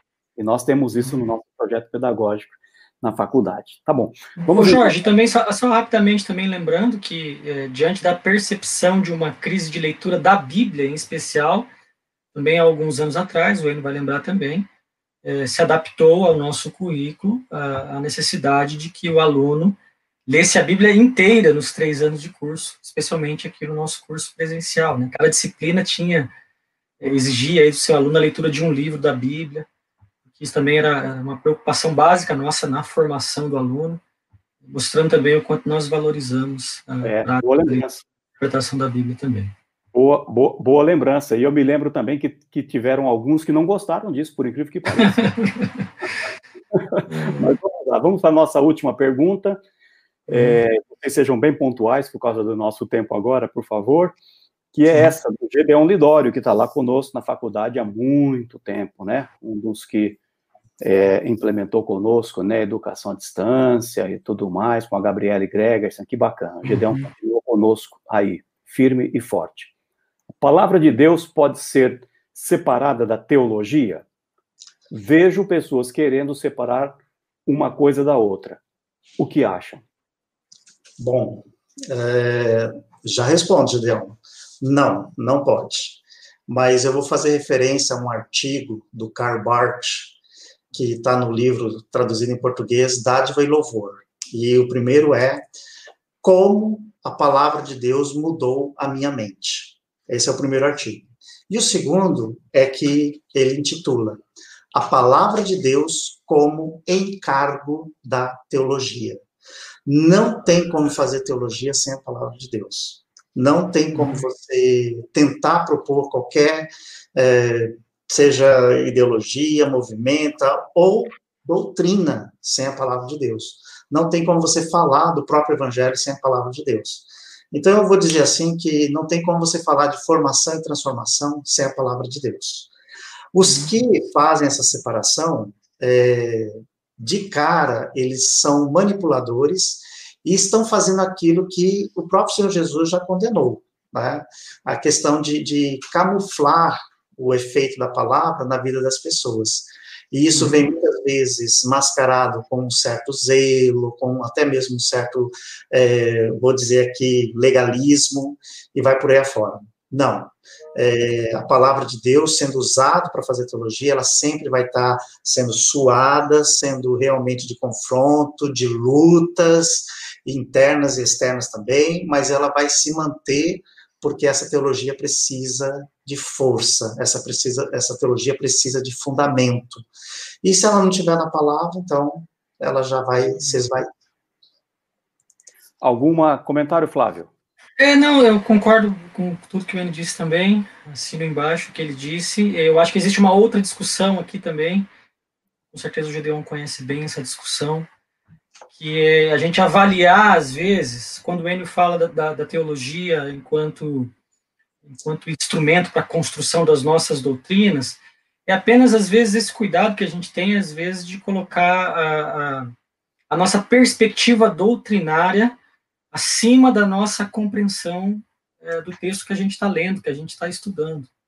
Aí a gente vai para um outro assunto muito amplo, não dá para discutir aqui, obviamente, mas é esse problema, às vezes, da nossa teologia é, pressuposta, ela se tornar talvez uma lente de leitura para o texto bíblico, talvez impedindo o texto bíblico é, de, de dizer aquilo que ele tem para dizer, porque nós já estamos talvez formatados por uma compreensão teológica anterior. E isso também a gente precisa, às vezes, tomar bastante cuidado e sempre avaliar as coisas a partir das nossas compreensões teológicas, sempre colocando a, é, a, a nossa teologia, como ele disse muito bem, à luz da, da, da compreensão bíblica. Isso é um princípio básico para a gente também. Se a gente inverter as coisas, aí pode ser um problema grave. É. E sabe um, um, um elemento que eu acho que é muito interessante para observar o povo fazendo teologia? É quando ele ora. Eu uhum. gosto muito de ouvir as orações das pessoas, porque ali eu estou, ali ele está me dizendo que tipo de teologia ele está professando, ele crê se é uma teologia bíblica, se é uma teologia do uhum. eu, né? Uhum. É, então, quando as pessoas oram, elas não se uhum. apercebem, a maioria, de que elas estão trazendo muitos elementos teológicos. Ó oh, Deus, tu que és soberano. Você está falando da soberania de Deus, um tema completamente teológico, né? Você sabe todas as coisas, né? Você está falando da onisciência de Deus. Então, assim, eu quando comparo as minhas orações em público com as orações do apóstolo Paulo, eu confesso para vocês que eu fico com vergonha. Uhum, uhum. As orações que ele começa em Filipenses, em Colossenses, meu Deus, eu falo, esse homem estava encharcado de Bíblia e de teologia, né? Mas enfim, uhum. fica aí. Obrigado, Gideão, pela sua colocação. Olha, tanto para vocês que estão aqui quanto vocês dois, não vão embora uhum. agora, porque eu tenho é, três recadinhos muito rápido para dar para vocês, e depois nós vamos voltar com vocês dois, aí vocês vão ter um tempinho para pensar, essa é a tática, uhum, uhum. com as suas é, recomendações, observações finais. No máximo, uhum. viu, gente? Dois minutos para cada um, no máximo. Então, eu vou dar aqui três recados, volto com vocês dois, fiquem aí, e daqui a pouco eu já chamo vocês para suas é, é, recomendações finais ou palavras finais, tá bom? Então, uhum. fiquem aí, eu já volto com vocês dois. Tá então, gente, eu gostaria de começar é, essa, esse tempo final aqui com vocês de fazer três observações. A primeira está aí, que está colocado aí para vocês, que é lembrar a todos, e talvez alguns não estão lembrando disso, que agosto é um mês dedicado, né? É chamado de agosto lilás, dedicado à conscientização e o enfrentamento da violência contra a mulher. É, nós, é, nós já trouxemos esse tema aqui em uma live, está gravado aí, inclusive. É, gostaria que você pudesse uh, lá assistir, rever essa temática que foi é, tratada é, com a Valéria e com a Vanessa, que é da nossa faculdade, a Valéria Vilhena, é, do movimento EIG, né, Evangélicos pela Igualdade de Gênero. Então, nós temos um problema muito grande no Brasil com isso. Então, por favor, se você puder colocar nas suas mídias, relembrar isso, sabe, trazer dignidade contra o feminicídio, nós precisamos crescer muito em relação a isso no Brasil, tá? Então, esse não é um, um encontro que nós vamos ter, mas é uma lembrança da importância de vocês ficarem é, por dentro disso daí. É, a outra outro aviso a ser dado é sobre o nosso vestibular. É, então, é, você sabe que a Faculdade Teológica Sul-Americana já desde 2002 tem os seus cursos autorizados, depois passaram a ser reconhecidos pelo Ministério da Educação. Então, você pode estudar na sua casa e se juntar a esse esse, se eu posso dizer assim, esse, esse grupo maravilhoso de pessoas, que nós temos aproximadamente umas, uns 1.700 estudantes online hoje, é, espalhados por todo esse Brasil e às vezes até fora do Brasil, você pode estudar da sua casa né? E, e, fazer as, os exercícios, as leituras na plataforma online né? e, e, ter interação com, com com os tutores, com o corpo docente da faculdade e ter aí uma formação para aquilo que Deus está certamente te chamando é, para fazer no reino, tá bom? É, se prepare melhor para servir a Deus melhor.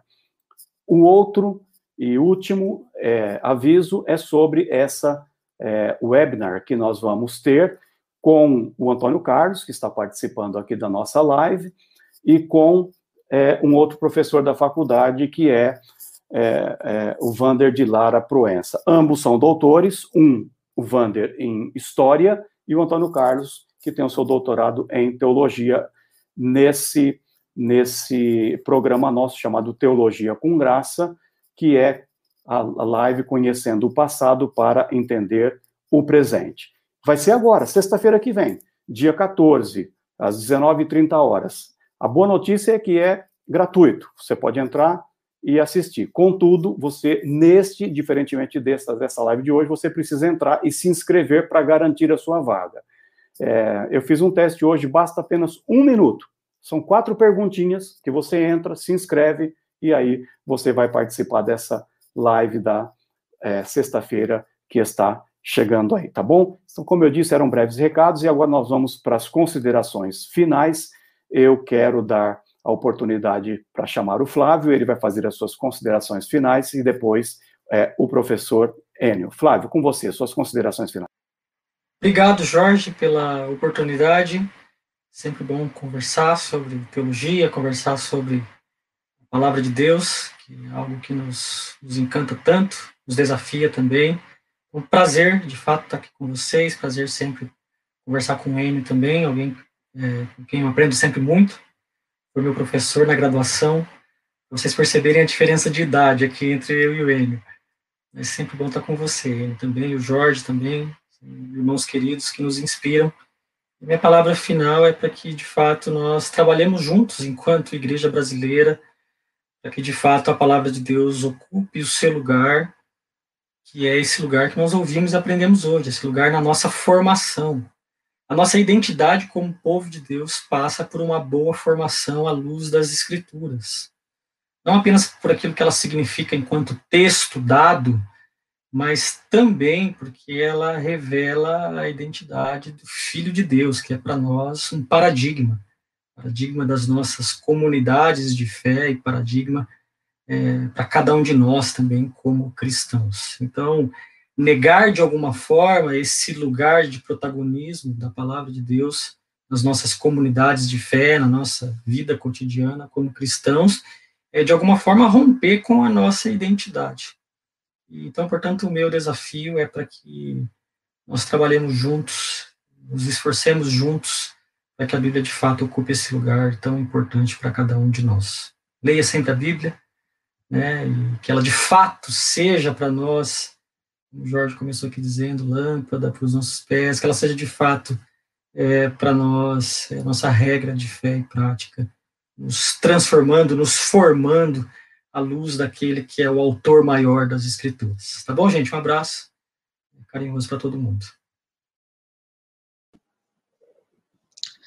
Bom, também quero agradecer a todos vocês, obrigado aí por participarem. Agradeço a faculdade, na pessoa do Jorge, que nos convidou. É muito gratificante a gente ter essa oportunidade de poder falar sobre um tema que a gente gosta muito. É, o que eu deixaria para vocês?